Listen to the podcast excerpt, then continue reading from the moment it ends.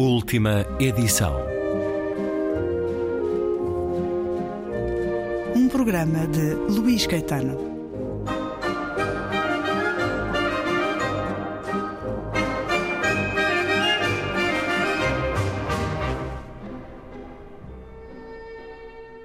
Certa vez, quando eu tinha nove anos, você me perguntou quem era Deus.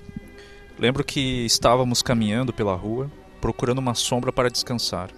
Estava quente, o calor que não era insuportável, mas nos incomodava. Então, quando encontramos um banco embaixo de uma árvore, você olhou para algumas pombas que ciscavam por ali, naquela praça mal cuidada, e me perguntou: Pedro, você sabe quem é Deus? Eu não fazia a mínima ideia do que tinha feito perguntar uma coisa daquelas para um menino de nove anos. Lembro que recém havia terminado de ler um livro sobre vampiros, lendas e histórias de terror. Então, quando você me perguntou quem era Deus, pensei em dizer: não sei. Acontece que você detestava que eu dissesse não sei. Você dizia: filho, nunca podemos saber de tudo, mas olhe, não responda não sei. Diga então que precisa pensar, que precisa de tempo.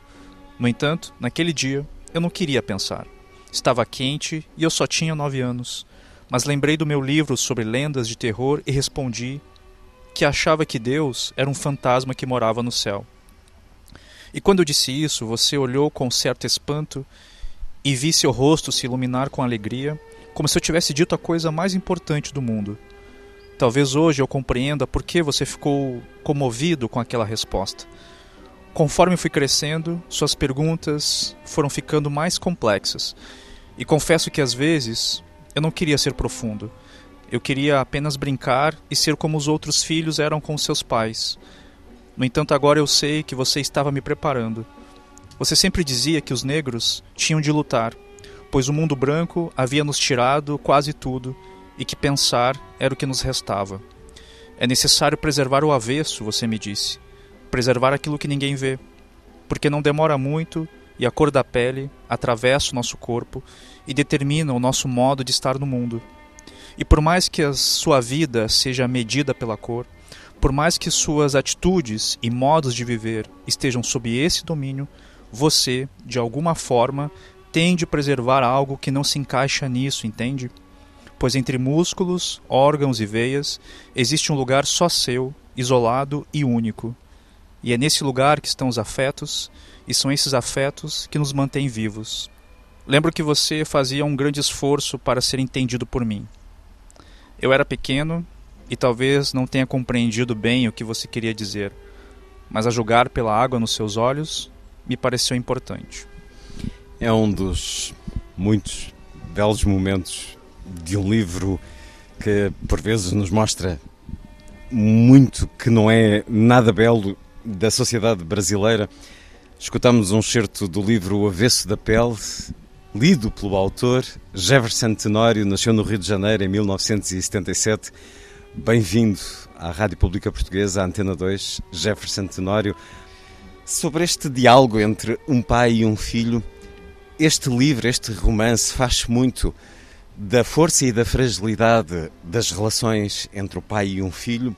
No caso, este pai deixa o seu filho quando ele tem apenas um ano e uh, o livro é profundamente emocional nesse aspecto, mas é profundamente brutal quando nos dá também o relato de uma luta de séculos contra a injustiça, contra a desigualdade, a propósito do racismo inerente à sociedade brasileira.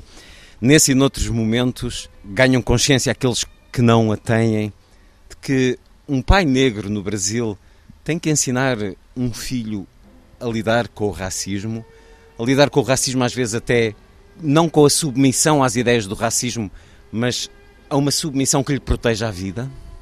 É, eu, eu trocaria talvez por estratégias de sobrevivência. Hum. Né? É, são al algumas regras né, para que as pessoas negras se mantenham vivas. Né? É, mas antes de tudo, é, essa relação entre pai e filho é na verdade uma espécie de amor intelectual antes. Né? É, e é um amor intelectual porque ele tenta é, muito cedo já introduzir é, algumas estratégias é, e elas passam pelo pensamento, ou seja, é, tiraram praticamente tudo das pessoas negras no Brasil. Então, é, pensar, filosofar sobre a própria vida é uma forma de, de, de resistência. E, e, é isso que esse personagem, o Henrique, ele tenta dizer ao filho. Né? Você precisa preservar algo que esteja para além da cor da pele, porque é isso que vai manter você vivo. Né? Essa é a primeira estratégia. Né? Então, é, mais do que um, um, um amor é, é, entre pai e filho, há ali um, amor intelectual, né? de ele preparar o filho para lidar com uma questão tão brutal e tão violenta que é o racismo no Brasil. Né? E o filho vai, ao longo do crescimento, esta é uma história de crescimento, procurando agarrar o mundo, agarrar o mundo dos livros, do uhum. cinema, uh, absorver tudo aquilo que o fortaleça, que o robusteça. Uhum para que isso lhe dê cada vez mais a capacidade de resistir a esse mundo injusto.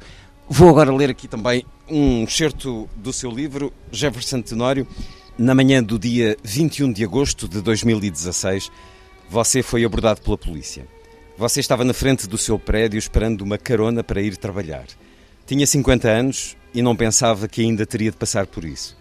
Enquanto você conferia a hora no seu relógio, Dois policiais em motocicletas da Brigada Militar se aproximaram de você e perguntaram o que fazia ali parado. Você demorou alguns segundos para responder. Na verdade, queria se recusar a responder. Pensou em confrontá-los, perguntar por que estava sendo abordado, mesmo que já soubesse a resposta. Estava cansado daquilo, cansado de ter que dar explicações para a polícia.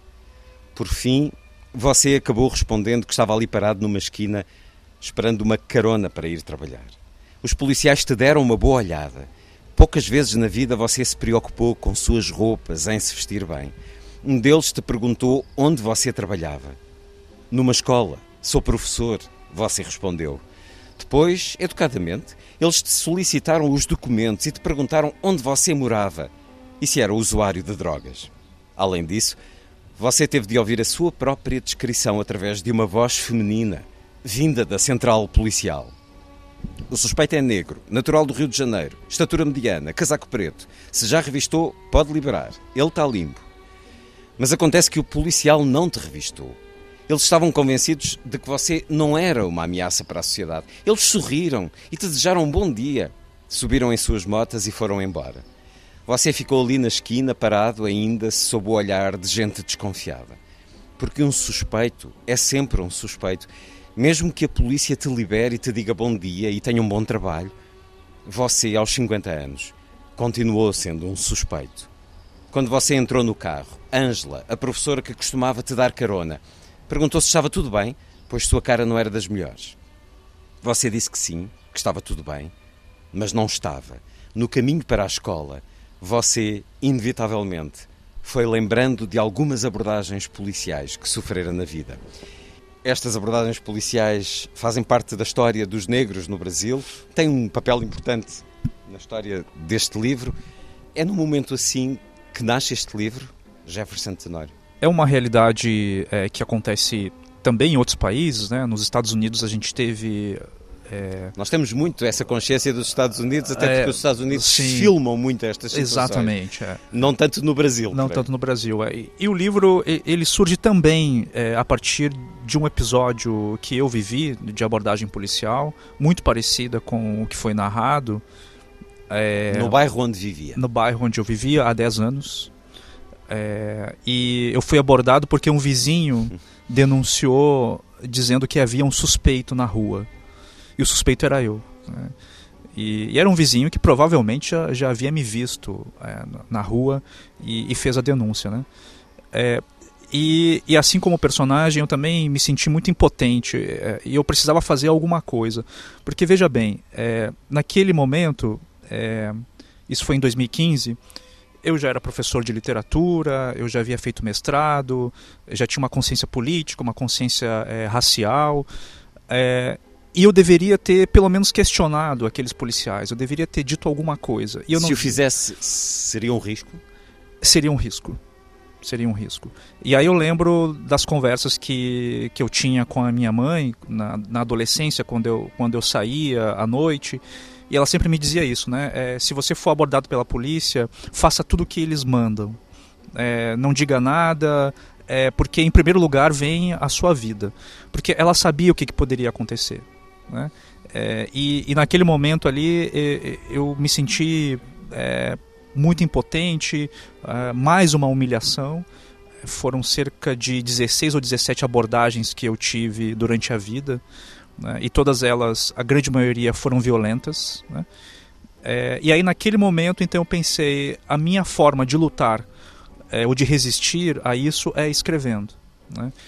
As forças policiais incluem negros, obviamente. Sim. A integração de negros na polícia não amenizou esse comportamento? não ameniza porque a questão do racismo no Brasil ela é estrutural e institucional. Né? Então, no momento em que você é, coloca o uniforme da polícia, você, polícia. você assume a visão da instituição. Da corporação. Da corporação. Então, na verdade, quem aperta o gatilho é a corporação, é a instituição também. Né? Há o indivíduo o policial, é, inclusive o personagem que, enfim, que depois vai acontecer a tragédia, o policial é negro. É, porque isso demonstra justamente que ele está a serviço de uma instituição racista. Então não interessa quem está, se é branco ou negro, ele vai seguir é, a visão dessa instituição. O corpo negro é um corpo em risco, mesmo que a ameaça seja também. Mesmo que a ameaça seja também. Né? E não interessa se esse corpo negro ele tem doutorado, mestrado ou se ele carrega Dostoiévski na pasta. Na frente dos policiais, ele é apenas um corpo negro e é um corpo negro que ameaça, né? E ele precisa ser eliminado é, em, algum, em, em alguns momentos. Jefferson Tenório. E o romance O Avesso da Pele, editado pela Companhia das Letras. Uma conversa para continuar e concluir no próximo programa da última edição.